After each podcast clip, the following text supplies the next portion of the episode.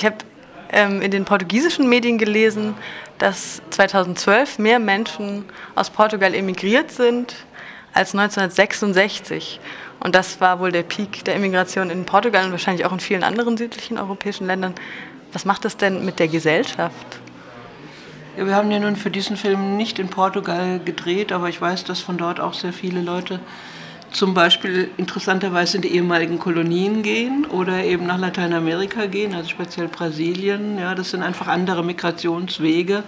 Wir haben uns jetzt ein bisschen konzentriert auf äh, Griechenland, äh, Spanien und Bulgarien.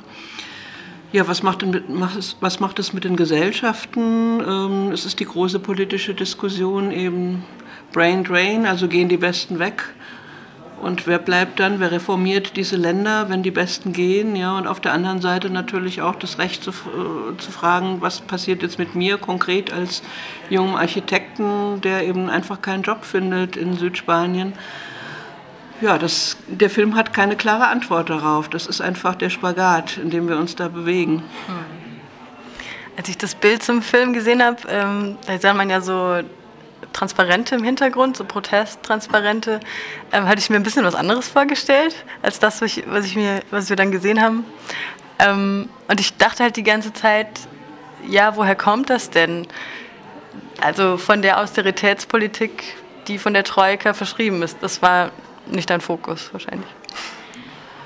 Ja, wir waren ja in Thessaloniki, als eine sehr große Demonstration stattfand und wir haben dort auch gedreht, auch eben mit unserer Protagonistin Vivi, die eine junge Ärztin ist, allerdings eben gerade eine, die sagt, ich schaue nach mir selbst. Also sie ist nicht sehr politisch, beziehungsweise sie sagt, ich traue eigentlich keiner Partei mehr zu, dass sie hier irgendwas äh, wirklich verändert.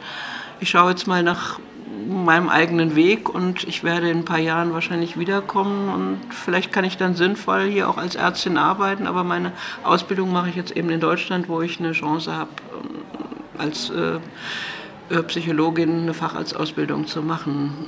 Also mich hat das natürlich schon interessiert, mich haben auch die Jungen interessiert, die sich eben gerade in Saloniki engagieren mit diesem neuen Bürgermeister, wo man wirklich so Wind of Change auch spürt, ja, dass mehr getan wird für die Jugendlichen und dass einfach jemand sehr hemdsärmlich Politik macht, ganz anders als es in Griechenland vorher äh, der Fall war. Diese jungen, äh, zum Teil auch ganz freakigen Leute, die da plötzlich Stadträte sind und mit dem Fahrrad durch die Stadt fahren, um hier und da äh, Dinge zu bewegen.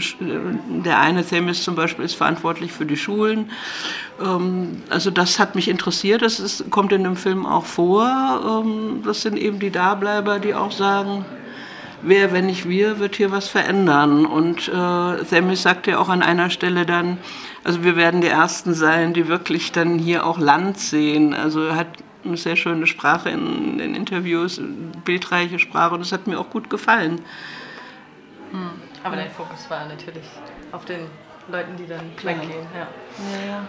Jetzt ähm, haben wir aus dem Publikum auch verschiedene Stimmen gehört. Einige fanden es traurig, was sie gesehen haben, weil Leute gezwungen sind, einfach wegzugehen. Andere haben das als die große Chance, das große Abenteuer im Ausland gesehen.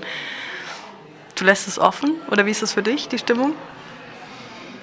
Ja, es ist, äh, es ist eben beides. Also es gibt Leute äh, wie den Architekten Hernan in unserem Film, der sicher nicht gerne weggegangen ist aus Andalusien. Es gibt andere, die sagen, hey, Berlin, also gerade Berlin ist ja auch das Traumziel dann eben für die Krisenflüchtlinge.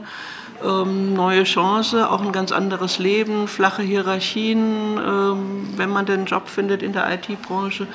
Ich glaube, es ist beides und wir werden einfach damit leben, dass es innerhalb Europas diese Wanderungen gibt in verschiedene Richtungen. Und äh, mir war schon wichtig, mit diesem Film das nicht alles mit Trauerflor zu behängen, sondern zu sagen, das ist auch eine Chance.